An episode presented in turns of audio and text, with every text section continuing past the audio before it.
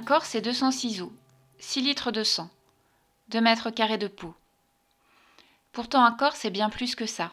C'est un livre ouvert sur notre histoire et celle de nos ancêtres, le porte-voix de nos joies et de nos malheurs, un sujet politique, mon corps, mon droit, un objet social qui dit beaucoup de notre époque, mais aussi le plus bel objet de consommation, pour reprendre les mots de Baudrillard. En dépit de ce que voudraient nous faire croire les magazines féminins, notre corps est tout sauf une futilité, un objet forcément imparfait. Je suis Sophie Gourion et dans ce podcast, je m'intéresserai à mon corps, à ce qu'il dit de moi et de notre société. Chaque épisode sera l'occasion de disséquer une de ses parties et de vous raconter son histoire.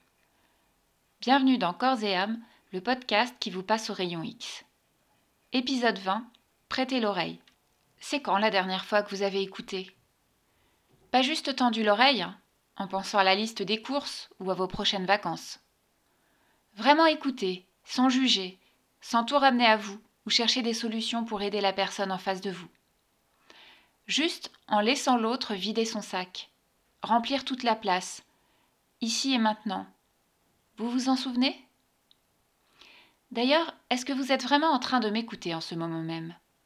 Peut-être êtes-vous dans le métro, en train d'observer vos voisins de wagon, ou en train de repasser, ou de faire le ménage. Vous n'avez peut-être qu'une oreille qui traîne, mais ça n'est pas grave. Lorsque je vous parle, c'est aussi moi que j'écoute. Moi, je pensais vraiment être une écouteuse. Je suis empathique, trop parfois. D'ailleurs, quand j'étais petite, on m'appelait Mère Teresa. J'ai un don pour attirer les confidences, même au boulot, c'en est parfois gênant. Et pourtant, j'ai appris que je ne savais pas écouter. Il y a quelques mois, j'ai suivi une formation pour devenir consultante en accompagnement professionnel. La première chose qu'on nous a apprise lors de cette formation, c'est à écouter. Pour moi, c'était une évidence. Bien entendu que je savais écouter. Lors du premier cours, nous avons fait un petit test qui permettait de découvrir quelle attitude d'écoute était la nôtre. Attitude de soutien, d'évaluation, de compréhension, de jugement, d'investigation. À ma grande surprise, alors que je pensais être en attitude de soutien, il en est ressorti que j'étais avant tout une investigatrice. Quelqu'un qui veut tout de suite trouver des solutions. Et avec le recul, j'ai trouvé que c'était vrai. Pour moi, l'écoute en soi ne suffit pas.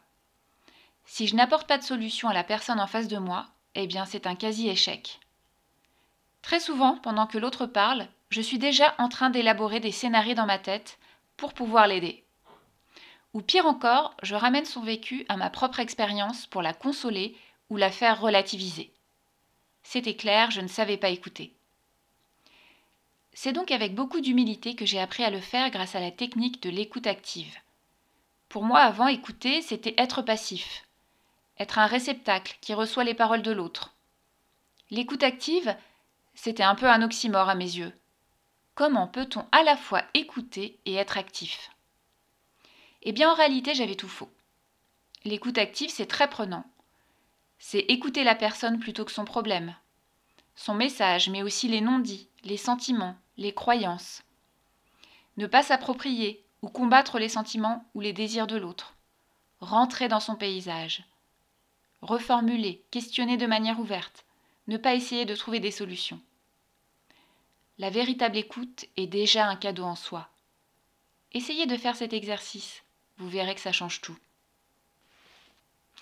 Lors de mon premier accompagnement, j'ai d'ailleurs réalisé à quel point c'était physiquement prenant.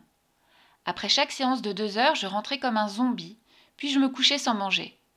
J'étais nourrie de tout ce que j'avais écouté, entièrement tournée vers l'autre. Marie-Agnès, une de nos profs, nous a cité cette phrase de Carl Rogers que j'aime beaucoup. Quand j'ai été écoutée et entendue, je deviens capable de percevoir d'un œil nouveau mon monde intérieur et d'aller de l'avant. Il est étonnant de constater que des sentiments qui étaient parfaitement effrayants deviennent supportables dès que quelqu'un nous écoute. Il est stupéfiant de voir que des problèmes qui paraissent impossibles à résoudre deviennent solubles lorsque quelqu'un nous entend. C'est drôle comme écouter est vu comme une qualité alors que s'écouter est considéré comme un défaut. C'est un truc d'égocentrique, de faible, de mauviette. Quand j'étais petite, ma mère me disait souvent Oh mais arrête de t'écouter. Sur ce coup-là, je ne l'ai pas écouté et j'ai continué à écouter ce que mon corps avait à me dire. Et ça m'a sauvé plusieurs fois. Je savais que ma fatigue, ça n'était pas juste dans ma tête. Et en effet, c'était la thyroïde. Je savais que mes douleurs au dos n'étaient pas juste un énième truc de femme enceinte. Et en effet, c'était une pyélonéphrite. Des histoires comme ça, j'en ai plein. Très souvent, mon corps a parlé à ma place. À un moment de ma vie professionnelle, j'ai vécu une période très stressante et riche en turbulences. À mes proches, j'avais coutume de dire Ça va, je tiens le coup, je serre les dents. Sauf qu'après un passage chez le dentiste, j'ai découvert que ce n'était pas une simple expression. Dans la nuit, je serrais les dents jusqu'à me casser une couronne, jusqu'à faire perdre quelques millimètres à mes dents de devant. Quand je cherchais du boulot, j'ai enchaîné une tendinite de l'épaule, une hernie discale cervicale, une tendinite du pied, des migraines. Tout ça sans faire de sport. J'en avais juste plein le dos. Quand j'ai un doute, quand je suis à la croisée des chemins, c'est mon corps que j'écoute. On parle très souvent du pouvoir évocateur des odeurs et peu de celui des bruits.